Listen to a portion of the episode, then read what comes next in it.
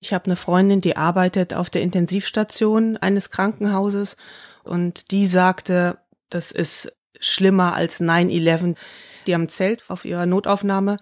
Sie sagte, alle Leute, die nur Kleinigkeiten haben, die kommen im Moment gar nicht, weil sie einfach Angst haben, sich im Krankenhaus zu infizieren, was auch eine gerechtfertigte Angst ist. Die anderen, die kommen, sind alle oft sehr, sehr krank. Das sind Leute, die dann tatsächlich Corona haben. Gestern hatte sie 60 Neuaufnahmen von Corona-Fällen und sechs von denen sind gestorben. Hinter der Geschichte. Der wöchentliche Podcast für Freunde der Zeit. Herzlich willkommen zum Podcast Hinter der Geschichte. Mein Name ist Wenke Chanakakis. Ich bin eine von über zehn Moderatoren der Zeit, die für Sie hier hinter die Kulissen einer großen Recherche aus der aktuellen Zeit horchen. Da aktuell aber Corona nachrichtlich sowieso alles beherrscht, haben wir aus Hinter der Geschichte eine monothematische Miniserie gemacht und befragen für Sie die Korrespondenten der Zeit weltweit. Wie können Sie in Quarantäne, in Autokratien und in bankrotten Staaten im Corona-Ausnahmezustand noch Ihrer journalistischen Arbeit nachgehen? Für dieses Podcast-Gespräch sitze ich nun mit meinem inzwischen vierten Kaffee des Tages neben mir, mit Laptop vor mir und Hausaufgaben im Kind im Nebenzimmer an meinem Esstisch in Hamburg. Ab und zu hören Sie es deshalb vielleicht nochmal pingen oder andere Hintergrundgeräusche. Bitte verzeihen Sie das. Und ich freue mich sehr, dass meine Kollegin und Zeitkorrespondentin Kerstin Kohlenberg für uns Zeit freigeräumt hat. Vielleicht hat dabei auch geholfen, dass das normalerweise so unbeschreiblich laute, wilde, wilde, geschichtenreiche und belebte New York zur Zeit von 100 auf 0 abgebremst zu haben scheint. Kerstin, herzlich willkommen und danke, dass wir dich überfallen dürfen. Ja, hallo, mache ich gerne mit. Liebe Kerstin, wo treffen wir dich denn gerade an? Wo sitzt du gerade? Bei mir ist es jetzt gerade kurz nach neun und ich sitze in meinem Arbeitszimmer und die ganze Familie rennt in der Gegend rum und ich habe jetzt versucht, mir einen kleinen ruhigen Ort zu suchen, wo wir zusammen ein bisschen sprechen können. Rennt in der Gegend rum, aber ihr sollt auch zu Hause bleiben oder wie ist gerade die Situation in New York? rennt in der in der Wohnungsgegend rum, genau. Also bei uns ist es dasselbe wie bei euch. Wir haben so eine Art Ansage zu Hause zu bleiben, die noch nicht so richtig von der Polizei oder der National Guard kontrolliert wird, aber die meisten Leute sind schon drin. Ich war gestern mal draußen mit dem Fahrrad und bin die eine große Geschäftsstraße hier in Brooklyn runtergefahren und war erstaunt, wie viele Leute dann doch draußen sind. Die meisten haben tatsächlich Körbe und Taschen in der Hand und gehen einkaufen. Ich war dann aber trotzdem auch überrascht, dass viele Leute einfach spazieren gehen. Wir wohnen am Park, also es wurde wahnsinnig viel gejoggt und Rad gefahren, so dass der erste Eindruck, den ich habe, wenn ich aus der Tür gehe, es hat sich eigentlich nicht viel verändert, außer dass die Geschäfte, die meisten Geschäfte zu sind. Aber politisch hat sich einiges über Nacht geändert. So ist mein Eindruck hier aus Deutschland, Kerstin. Ich bin gespannt, was du dazu zu sagen hast, denn aus Deutschland wirkt dieser Tag schon historisch für die USA. Denn der US-Kongress bringt das größte Konjunkturpaket in der Geschichte der USA auf den Weg, um die wirtschaftlichen Folgen des Coronavirus abzufedern. Die WHO sagt, dass die USA bald das Epizentrum des Virus sein könnte und in New Yorker Krankenhäusern ist die Situation schon so dramatisch, dass der New Yorker Gouverneur nur noch über die Hilfslieferungen aus Washington spöttet. Er bräuchte Zehntausende Beatmungsgeräte und medizinisches Schutzkleidung. Er bekomme aber nur rund 400. Und das in Anbetracht dessen, dass aktuell einer von vier Corona-Patienten in New York intensivmedizinisch behandelt werden müsste. Über all das wollen wir gleich mit dir sprechen, aber vielleicht erst noch mal weiter auch den Alltag. Ihr wohnt am Park. Die Geschäfte sind größtenteils zu. Wie ist denn die Stimmung auch in deinem Bekanntenkreis und bei euch in der Familie? Man hat das Gefühl, es gibt so zwei Welten, in denen die Menschen gerade leben. Es gibt die Wohnungs-, Online- und Nachrichtenwelt und die ist ziemlich schwarz. Da werden die Nachrichten eigentlich von Tag zu Tag schlechter. Die Zahlen verdoppeln sich ja immer. Also das nimmt so exponentiell zu, gerade hier in New York, dass man, also, dass einem wirklich morgens Angst und Bange wird. Dann liest man die Nachrichten und gleichzeitig wird aus Washington gesagt, an Ostern soll Amerika wieder open for business sein. Und äh, in New York überlegt man sich schon, wie soll denn das funktionieren? Wie will man das kontrollieren? Wer arbeiten geht und äh, wer zu Hause bleibt? Wenn man dann vor die Tür geht, dann ist es wirklich so, dass man sich selber fragt, bin ich jetzt selber schon überängstlich oder diese Wahrnehmung, dass das Leben natürlich für die meisten Leute, die den Virus haben und die, die ihn nicht haben, immer noch das Gleiche ist. Die gehen auf die Straße, die machen Sport, die Sonne scheint hier, der Himmel ist blau, man muss nicht zur Arbeit gehen. Es fühlt sich für viele Leute tatsächlich an wie so ein verlängertes Wochenende. Und ich war gestern unterwegs eben und dort habe ich eine Frau getroffen, die, eine, äh, die ein Restaurant hat, das sie jetzt zugemacht hat und die haben jetzt nur noch Takeout. Das heißt, man kann nur noch an so ein Fenster gehen, wie das bei den meisten Restaurants ist und sich Essen mitnehmen. Man darf eben nicht mehr im Restaurant vor oder im Restaurant sitzen, damit man keine kleinen Gruppen bildet und so nah aneinander kommt. Und dann standen die ganzen ehemaligen Kellner mit vor dem Restaurant und haben gelacht und hatten eigentlich ziemlich gute Laune in dieser Untergangsstimmung. Es war so ein bisschen Galgenhumorstimmung, hatte ich das Gefühl. Die kriegten alle ihre letzten Checks, ihre letzten Wochenbezahlung und hatten sich alle schon am Mittwoch arbeitslos gemeldet, zumindest mal die, die schon über ein halbes Jahr in dem Laden gearbeitet haben, weil man muss ein halbes Jahr gearbeitet haben, um überhaupt Anrecht auf Arbeitslosengeld zu haben. Und es war so eine absurde Situation und es ist erst der Anfang von dieser Situation. Und am Anfang ist es ja immer noch irgendwas Besonderes oder es hat sogar was von einem kleinen Abenteuer, weil alle in dieser Situation gleich drin stecken. Alle haben ihre Arbeit verloren oder die meisten. Keiner kann seine Miete mehr zahlen. Also der eine Kellner, mit dem ich sprach, der kriegt jetzt, wenn er Glück hat, das Maximum an Arbeitslosengeld. Das sind 500 Dollar im Monat, äh, in, in der Woche, Entschuldigung. Das heißt, er kriegt 2000 Dollar im Monat und seine Miete allein beträgt schon 2400 Dollar. Dazu kommen natürlich Essens, Lebensmittel, Auto und diese ganzen Kosten, die summieren sich und im Moment war noch so ein bisschen, na ja, mal gucken, was passiert, aber keiner leidet so richtig jetzt schon. Das heißt, ich glaube, die Stimmung in New York wird sich nochmal dramatisch verändern, wenn diese Leute vor der Frage stehen, was mache ich mit meinen letzten 500 Dollar, die ich noch habe? Liebe Kerstin, und wie steht es um die Krankenhäuser und das Gesundheitssystem? Konntest du da schon nähere Informationen sammeln? Denn da ist die Situation ja schon dramatischer in New York. Das ist auch wieder so eine Wahrnehmungsgeschichte. Ich habe eine Freundin, die arbeitet auf der Intensivstation eines Krankenhauses und mit der habe ich gestern telefoniert und die sagte, das ist schlimmer als 9-11 direkt am ersten Tag, nachdem die Flugzeuge in das World Trade Center geflogen sind.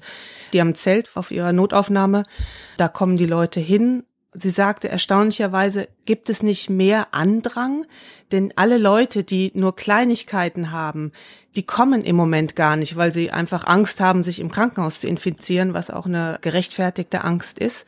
Die anderen, die kommen, sind alle oft sehr, sehr krank. Das sind Leute, die dann tatsächlich Corona haben. Gestern hatte sie 60 Fälle, 60 Neuaufnahmen von Corona-Fällen. Und es ist nur ein Krankenhaus. Eins von weiß ich gar nicht wie vielen in New York. Und sechs von denen sind gestorben. Also es sind Leute, die alt sind, es sind Leute, die schlechte Gesundheit haben. Sie arbeitet in einem Krankenhaus, das in einem sehr armen Teil von New York. Es ist ein städtisches Krankenhaus. Es ist keines dieser luxuriös ausgestatteten Krankenhäuser in Manhattan, die ganz viele Spender haben, die unglaublich viel Geld haben, die sehr viel machen können jetzt noch und in denen die Situation auch noch nicht so schlecht ist. Aber dort in diesem städtischen Krankenhaus, sagt sie, ist die Situation wirklich angsterregend. Es sind wahnsinnig viele Krankenschwestern, die krank sind. Die Art und Weise, wie man damit umgeht, ist eben, dass die Krankenschwestern nach Hause gehen, dass die ihre Corona-Anzeichen auskurieren, wenn sie können, und dass sie dann wieder zur Arbeit kommen. Zum Beispiel sie, sie weiß nicht, ob sie den Virus hat. Sie arbeitet jeden Tag mit Leuten zusammen, die den Virus haben. Sie intubiert Leute. Das heißt, beim Intubieren spritzt es mal. Da ist die Infektionsmöglichkeit relativ hoch. Mittlerweile arbeiten die mit so Videokameras, dass sie ein klein bisschen weiter vom Patienten weg sind, um sich zu schützen. Aber es gibt keine Tests für sie. Es gibt nur Tests für Leute für Symptome. Sie hat auch zwei Kinder und geht dann eben nach der Arbeit immer nach Hause, wäscht sich, wäscht ihre Klamotten, aber weiß natürlich auch nicht, inwieweit sie sich jetzt geschützt hat. Sie erzählte, dass es eine Rationierung der Gesichtsmasken gibt, diese N95-Masken, die man braucht und was man früher, wenn man in so eine Intubationssituation gegangen ist, hat man eine Maske genommen, hat sie aufgezogen, dann ist man wieder rausgegangen und hat sie abgezogen und hat sie weggeworfen.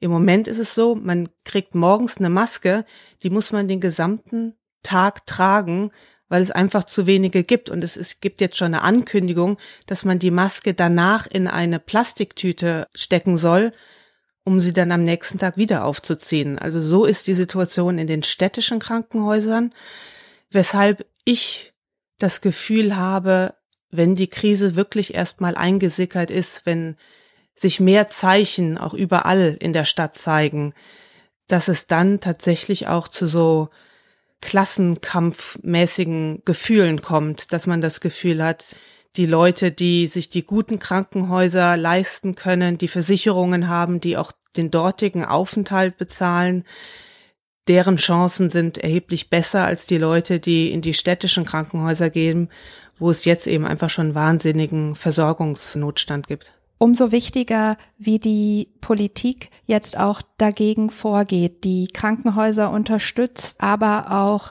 die Kellner, von denen du eben erzählst, und andere Amerikaner vor den Konsequenzen des Coronavirus schützen kann. Wie schätzt du da die Schutzmechanismen ein? Konntest du schon in das Konjunkturpaket hineinlesen? Da ist die Rede von Einmalzahlungen an die meisten Amerikaner, auch an Kleinunternehmen und Krankenhäuser. Wird das den Turnaround bringen in dieser Krise? Ja, also ich glaube, also es gibt so verschiedene, wie ich eben schon mal versucht habe zu beschreiben, es gibt so verschiedene Welten im Moment. Es gibt die Welt der Leute, die wirklich an den Schnittstellen zwischen der Krankheit und der Gefahr und dem Alltag arbeiten. Das sind eben die Krankenschwestern und die, die Ärzte. Dann gibt es die Leute wie unsere ehemalige Babysitterin, die jetzt natürlich auch nicht mehr kommt, die zusätzlich noch bei Trader Joe's, das ist so eine Art Bio-Aldi, arbeitet, die jeden Tag in die Arbeit geht und dort die Sachen in die Regale räumt, damit der Rest der Stadt was zu essen hat. Die Frau kommt mit dem Gehalt, was sie von Trader Joe's bekommt, auch nicht über die Runden. Das heißt, wir sind in der luxuriösen Situation, weil ich meine Arbeit noch habe, weil mein Mann seine Arbeit noch hat, dass wir sie weiter bezahlen können, auch wenn wir sie als Babysitter nicht mehr brauchen. Viele Leute werden das nicht mehr tun, weil sie auch ihre Arbeit verlieren. Also das ist so ein, wie so ein Dominoeffekt, der sich durch die Gesellschaft zieht. Das aufzufangen ist wahnsinnig schwer. Unsere Babysitterin sagte eben auch, wenn ich 1000 Dollar kriege oder 1200, wie in diesem Hilfspaket vorgeschlagen ist, das wird ihr auch nicht großartig helfen, denn sie muss ja auch ihre Miete weiterzahlen, ihr Telefon, sie muss ihre Steuerschulden abbezahlen, all das wurde ihr nicht gefängt oder gestundet. Gleichzeitig sieht man, dass zum Beispiel der Gouverneur von New York hat direkt am Anfang eine Exekutivorder erlassen, dass Menschen, die eine Hypothek auf ihrer Wohnung oder auf ihrem Haus haben, dass die diese Hypothek im Moment nicht abzahlen müssen. Das heißt, den Leuten, die Eigentum besitzen und eigentlich ohnehin schon besser dargestellt sind, die kriegen Hilfe vom Staat, weil es einfacher ist, Banken dahin zu bringen, dass man sagt, ihr kriegt irgendwann Geld von der Notenbank, deshalb setzt diese Zahlungen der Kunden an euch erstmal aus. In ein Verhältnis zwischen einem Hausbesitzer und einem Mieter kann man natürlich schwerer eingreifen, deshalb sind die Mieten nicht ausgesetzt. Diese Leute zahlen weiter. All das wird dazu führen, dass es auch wie bei den Krankenhäusern, dass es so eine noch stärkere Teilung der Gesellschaft gibt. Und ich habe das Gefühl, dass dieses Hilfspaket in Washington, dass das auch wieder eher stärker da ansetzt, dass man die Unternehmen rettet und denen Geld gibt und nicht so sehr am Arbeiter. Darüber haben die Demokraten und die Republikaner sich ja wahnsinnig auseinandergesetzt, weil sie sagen, wir brauchen noch mehr Schutz für den Arbeiter. Das Geld muss mehr an die Arbeitslosen, an die Arbeiter, die diese ganzen notwendigen, aber wahnsinnig gefährlichen Arbeiten machen. An diese Leute muss das Geld fließen. Und das muss auch kontrolliert an diese Leute fließen, weil irgendwann haben wir niemanden mehr, der die Grundversorgung Amerikas aufrechterhält. Es gibt keine UPS-Arbeiter mehr, keine Lebensmittelfachverkäufer oder überhaupt Verkäufer. Gleichzeitig brauchen wir aber genau das, damit es nicht dazu kommt, dass in New York, dass es zu Plünderungen oder sowas kommt. Was ist, wenn die Leute kein Geld mehr haben und nicht wissen, wie sie an Essen kommen kann? Meine, die Dame, die ich gestern besucht habe mit ihrem Restaurant, die hat mit einem Polizisten geredet, der auch sagte, mach deine Keller leer oder sperr alles ab. Bring deine Computer raus, weil die Polizei geht davon aus, wenn die Situation sich nicht bessert oder wenn die, wenn der Staat nicht ein stärkeres soziales Netz einfügt für die Zeit, dass dann die Ärmsten der Armen auch zu extremen Mitteln greifen werden. Du siehst vor allem die soziale Sprengkraft von Corona in den USA gerade und dass Washington da eigentlich zu wenig tut, um die Sozialsysteme und auch die einzelnen Bürger zu schützen. Wie siehst du dann Trumps Aussage, dass er zu Ostern am liebsten die Wirtschaft wieder ankurbeln will? Volle Kirchen haben will, das klingt aus Deutschland unfassbar fatal. Ja, das ist, das klingt auch hier erstmal unglaublich, zumal er sich damit auf die Seite der Wirtschaft stellt gegen die Aussage der Wissenschaftler und Ärzte, die eben genau das andere empfehlen, weitere Trennung, größere Isolierung, stärkeres Durchsetzen dieser Social Distancing und Shutdowns es sind ja quasi zwei Gleise, die im Moment für Probleme sorgen. Es ist einmal die Angst, dass wahnsinnig viele Menschen sterben werden und dass dieser Virus unglaublich viele Schleifen durch diese durch dieses Land zieht und sich immer wieder neu verselbstständigt und wieder schnell Lauf gewinnt und neue Cluster findet, in denen er Leute infizieren kann. Und gleichzeitig gibt es die Angst davor, dass wir in eine Weltwirtschaftskrise abrutschen, in der hinterher, ich weiß nicht, wie, wie viel Prozent der Weltbevölkerung arbeitslos ist und Firmen zugemacht haben. Man erwartet für New York gesprochen schon auch, dass nach der Krise wahnsinnig viele kleinere Läden einfach nicht mehr eröffnen werden, weil die nicht genügend Geld zurückgelegt haben, um durch diese Krise zu kommen. Ganz viele Unternehmen und kleinen Firmen haben halt gerade so viel Geld, dass sie bis zum Ende des Monats immer Angestellte zahlen können, Versicherungen zahlen können und neue Produkte kaufen und danach gibt es aber kein großes Polster und dieses Polster müsste eigentlich der Staat jetzt bieten und da ist halt die Frage, ob das alles funktioniert, ob diese Leute über die vier, fünf Monate kommen. Was Trump jetzt gemacht hat, ist ja im Grunde genommen zu sagen, der Staat kann das nicht. Wir müssen die Wirtschaft früher wieder in Gang bringen. Wir müssen die Geschäfte früher öffnen wir müssen die Ökonomie wieder selbst Mehrwert produzieren lassen. Und die Frage ist halt, ob es dann auch Kunden gibt, die dorthin gehen, weil wenn die Leute wirklich massiv krank sind und die Angst vor diesem Virus noch da ist, wird man natürlich, kann ich mir nicht vorstellen, dass wahnsinnig viele Leute zum Shoppen gehen, um ehrlich zu sein. Wie beobachtest du Corona darüber hinaus in der Gesellschaft? Gibt es auch erstes aufkeimendes Solidarisches, sich zusammentun? Die Amerikaner sind ja auch wahnsinnig kreativ in Krisensituationen. Ja, das ist schwer zu beurteilen, denn im Moment sitzt wirklich der eine Teil zu Hause und hält sich an die Vorgaben und der andere Teil, muss ich sagen, nimmt möglicherweise die Situation nicht nicht ernst genug oder hat das Gefühl, gerade viele junge Leute, sie sind im Grunde genommen unzerstörbar. Die Solidarität müsste ja darin bestehen, dass die jungen Leute sich eben auch zurückhalten, um die Älteren zu schützen. Was es gibt, das sind natürlich innerhalb von Familien, dass die Oma, die in der Einliegerwohnung wohnt, in ihrer Wohnung bleibt und die Kinder das Essen kochen und vor die Tür stellen, diese Situation sieht man oder liest man davon. Wir haben hier in unserem Haus uns auch zusammengetan mit einer Familie, so dass die Kinder morgens immer unten in der Familie sind und da ihre Schulaufgaben machen. Dann fahren alle zusammen einmal um den Park, um wenigstens ein bisschen mal rauszukommen. Und dann am Nachmittag sind sie hier oben bei uns und machen den Rest der Schulaufgaben, so dass man ein bisschen Alltag simuliert, so dass die Eltern auch zum Arbeiten kommen und die Kinder irgendwie so einen Ablauf, so einen erwartbaren Ablauf haben. Das geht natürlich nicht bei allen und da haben wir, glaube ich, eine ganz komfortable Situation gefunden. Wenn man in einem großen Haus wohnt, wie meine Schwiegereltern hier in New York, da leben 500 Leute drin, die meisten sind alt, da bleiben die Leute dann schon auch zu Hause und vermeiden den Kontakt, weil die Angst ist, wenn der Virus in, sich in diesem Haus festsetzt, dann hat er da wirklich eine Art großes Fressen, weil da sind die Leute alle über mindestens 70. Vielleicht können wir jetzt genau den Fokus ein bisschen von dem globalpolitischen auf, auf dich, auf Kerstin richten.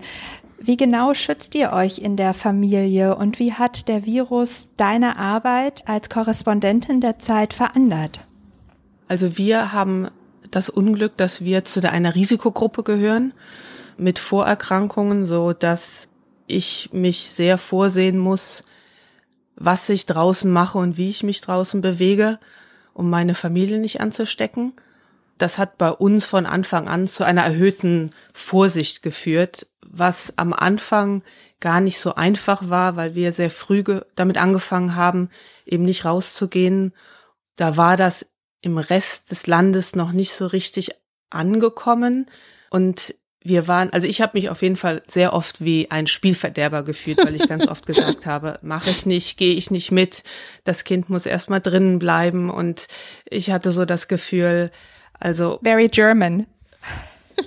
ja, man fühlte sich die ganze Zeit ja als derjenige, der sagt, wir hatten zum Beispiel ein Wochenende zum Skifahren geplant mit Freundinnen und ich habe so lange rum überlegt, fahren wir jetzt dahin, wir haben das alles schon bezahlt und habe dann tatsächlich im letzten Moment gesagt, nee, ich fahre da jetzt nicht hin, das ist mir einfach zu gefährlich, wiederzukommen und dann meine Familie anzustecken und das hat natürlich nicht gerade zu wahnsinnig guter Laune geführt und ich habe mich dann da schon sehr schuldig gefühlt. Und jetzt ist es halt so, dass wir in unserem Haus diese Situation haben, dass wir mit der Familie unten drunter dieses, diese Übereinkunft recht früh getroffen haben, dass wir sehr vorsichtig sind und eben nicht rausgehen, die Kinder nicht alle, alleine rausgehen zum Spielen auf der Straße, was dazu geführt hat, dass wir in unserem Haus mit vier Parteien so ein bisschen einen Vorteil haben, weil wir jetzt mindestens, zumindest zwei Familien haben, weil wir zumindest mal die Morgenstunden haben, um zu arbeiten und nur der Nachmittag ist dann mit den Kindern voll.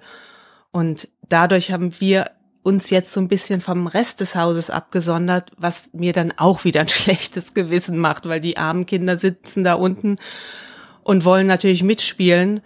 Und da habe ich das Gefühl, jetzt müssen wir erstmal ein bisschen warten, wie ihr euch verhaltet, wie lassen wir erstmal zwei Wochen vergehen und gucken, ob ihr auch nicht rausgeht und um dann möglicherweise zu sagen, okay, kommt auch noch mal hoch, aber das sind alles so ist ein sozialer Druck, der durch den Virus entsteht, der auch nicht immer ganz leicht zu navigieren ist, weil was macht man, wenn alles wieder gut ist und wir alle wieder zusammen in diesem Haus wohnen aber zwischendurch hatten sich zwei so abgesondert. Das sind so Dinge, die auf das ganze Problem kindisch wirken, mein Leben, mein Alltag aber doch massiv mit beeinflussen. Wie muss man sich deinen Alltag gerade als Journalistin vorstellen? Du erzähltest eben, dass du ab und zu noch Menschen triffst, dabei ganz vorsichtig bist und Abstand hältst, wie die Restaurantbesitzerin, wie den Kellner, wie die Polizistin. Und wie redest du sonst mit deinen Informanten? Wie überprüfst du deine Informationen? Wie bist du eigentlich jetzt gerade unsere Augen und Ohren in die USA hinein, Kerstin? Also um ehrlich zu sein, das war jetzt mein erster Ausritt quasi in die Wildnis gestern. Ich war jetzt zweieinhalb Wochen zu Hause und habe das meiste am Telefon gemacht. Ich bin ja jetzt schon sechs Jahre hier, knapp sechs Jahre. Und das Gute ist, dass ich eine riesengroße Telefonliste habe mit Menschen, die ich in den Jahren getroffen habe, in Staaten weit weg. Und die ich alle noch anrufen kann, wenn ich Stimmen brauche, Eindrücke brauche oder mir erzählen lassen muss, wie irgendwo die Situation ist, die ich von hier aus nicht beurteilen kann. Und das hat mir jetzt unglaublich viel geholfen.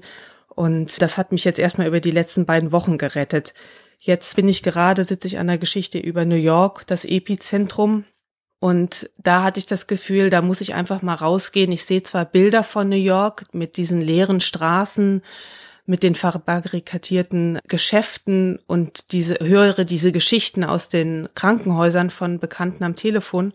Und ich dachte gestern einfach, ich brauche mal ein eigenes Gefühl und bin eben rausgegangen und in dieses Restaurant gefahren, mit denen hatte ich vorher telefoniert. Da fangen dann an, verschiedene Bilder sich übereinander zu legen. Da ist erstmal meine direkte Wahrnehmung, es sieht alles irgendwie recht entspannt aus.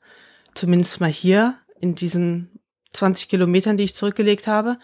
Die Leute sind im Moment noch recht guter Dinge. Eben dieser Galgenhumor, der, der einem entgegentritt. Das waren natürlich alle recht junge Leute, so Ende 20, Anfang 30. Und gleichzeitig steht man dann dort in diesen Interviews draußen auf der Straße, man hält Abstand und ich versuche mich irgendwie an all die Regeln zu halten.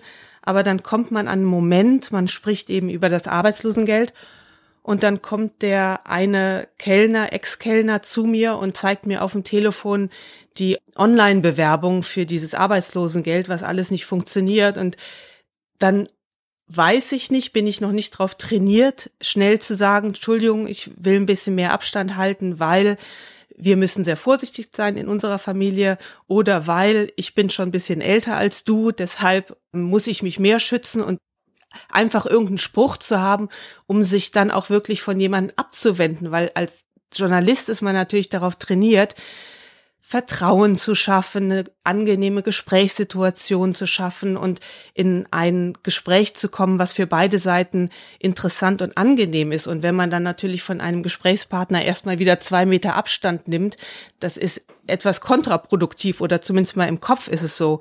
Und das habe ich noch nicht so richtig internalisiert, wie ich mich dann in so Situationen verhalte. Ich bin dann, äh, mir hatte die Dame in dem Restaurant dann auch ein Wasser angeboten, dann habe ich gesagt, ja klar, ich trinke Wasser und dann, als ich das Wasser kriegte, habe ich dann auch gedacht, soll ich das jetzt trinken oder nicht? Es ist ja total unfreundlich, wenn ich es jetzt nicht trinke, aber ich weiß nicht, wo es herkommt. Also Sachen gehen einem dann durch den Kopf, dann denkt man gleichzeitig wieder, bin ich jetzt hier überspannt? Die stehen doch jetzt auch alle hier.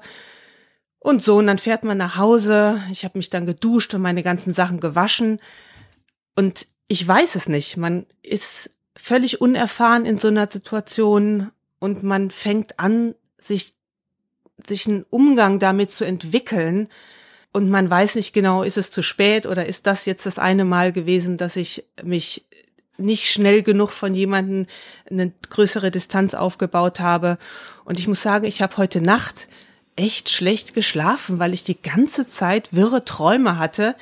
Und das wird natürlich auch dadurch verstärkt, dass ich wahnsinnig viel lese und hauptsächlich nur die Horrornachrichten lese und immer nur noch die Verschärfung der Situation lese und mich natürlich nur den Punkten nähere, wo man eine Entwicklung sieht, eine Entwicklung meistens eben zum Schlimmeren im Moment. Und ich weiß nicht genau, ob das die Situation noch verschärft, ob das die Realität ist, ob das ein Problem ist, dass wir Journalisten haben, dass wir uns natürlich nur diesen dramatischen Situationen nähern, weil wir gucken wollen, was kann man daraus für morgen und übermorgen voraussagen. Das sind alles Fragen, die kann ich irgendwie auch nicht beantworten. Und das sind Gefühle, die da sehr gegeneinander kämpfen in mir. Und ich habe das Gefühl, ich muss mich einfach in den nächsten Wochen und Monaten darauf immer weiter einstellen und mir eine Art Krisenmodus zuzulegen, der für mich selbst akzeptabel ist, so dass ich mich selbst sicher fühle und gleichzeitig meine Arbeit machen kann.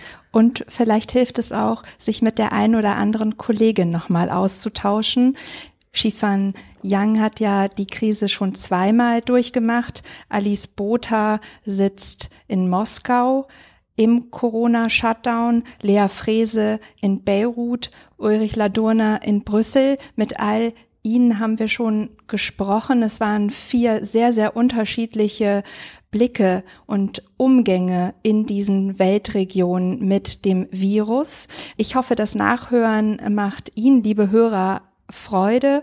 Und liebe Kerstin, ich weiß, ihr ruft euch ja auch immer mal wieder zusammen und ich glaube, gerade in dieser Ausnahmesituation hilft es, gemeinsam allein zu sein, wie es die Kollegen vom Zeitmagazin in dieser Woche getitelt haben. Ich danke dir jetzt erst einmal für deinen Blick auf Corona in New York und die USA, wie anschaulich, persönlich und offen du unseren Podcast Corona weltweit bereichert hast. Das weiß ich sehr zu schätzen. Zum Schluss würde ich aber gerne mit einem positiven Ausblick äh, vielleicht rausgehen.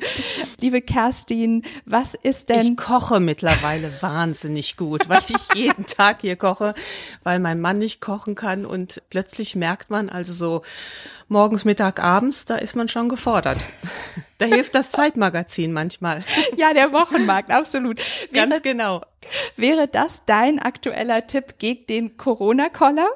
Shifan erzählte zum Beispiel, dass sie ihre Yogamatte in ihrem Quarantäne-Hotelzimmer in Peking eigentlich gar nicht mehr zusammenrollt. Sie versucht sich auch an einem sehr gleichmäßigen Tagesablauf. Ich dachte mir jetzt bei dir, dass du wahrscheinlich Klassiker liest wie Krieg und Frieden und all diese Großliteratur, wie man sich das bei einer Zeitredakteurin so vorstellt, Kerstin. Oder ist es das Kochen? Was empfiehlst du? Ja, also mein Mann fragte mich, welches Buch von Dostoevsky soll ich in der Krise lesen? Und wir haben dann tatsächlich unsere dicken Wälzer alle aufgestapelt. Ich habe mich dann aber doch erstmal an einem recht vergnüglichen Buch erstmal versucht. Aber das Problem ist, man kommt gar nicht so richtig zum Lesen, weil dadurch, dass sich das Leben auf diese paar Quadratmeter in dieser Wohnung hier konzentriert und man arbeiten, Familie, Kind ich muss sagen, ich falle abends derartig müde ins Bett. Also diese Situation hier strengt so an. Offensichtlich, also man merkt es ja nicht so richtig am Tag, aber ich bin immer total platt und schlafe irre viel. Manchmal eben besser als an anderen Tagen was ich hier mache, wenn ich abends Zeit habe, dann wir gucken hier. Homeland ist ja wieder gestartet, die Serie, die haben wir jetzt regelmäßig geguckt, quasi als der Sonntagstatort hier in Amerika, weil der es läuft immer sonntagsabends.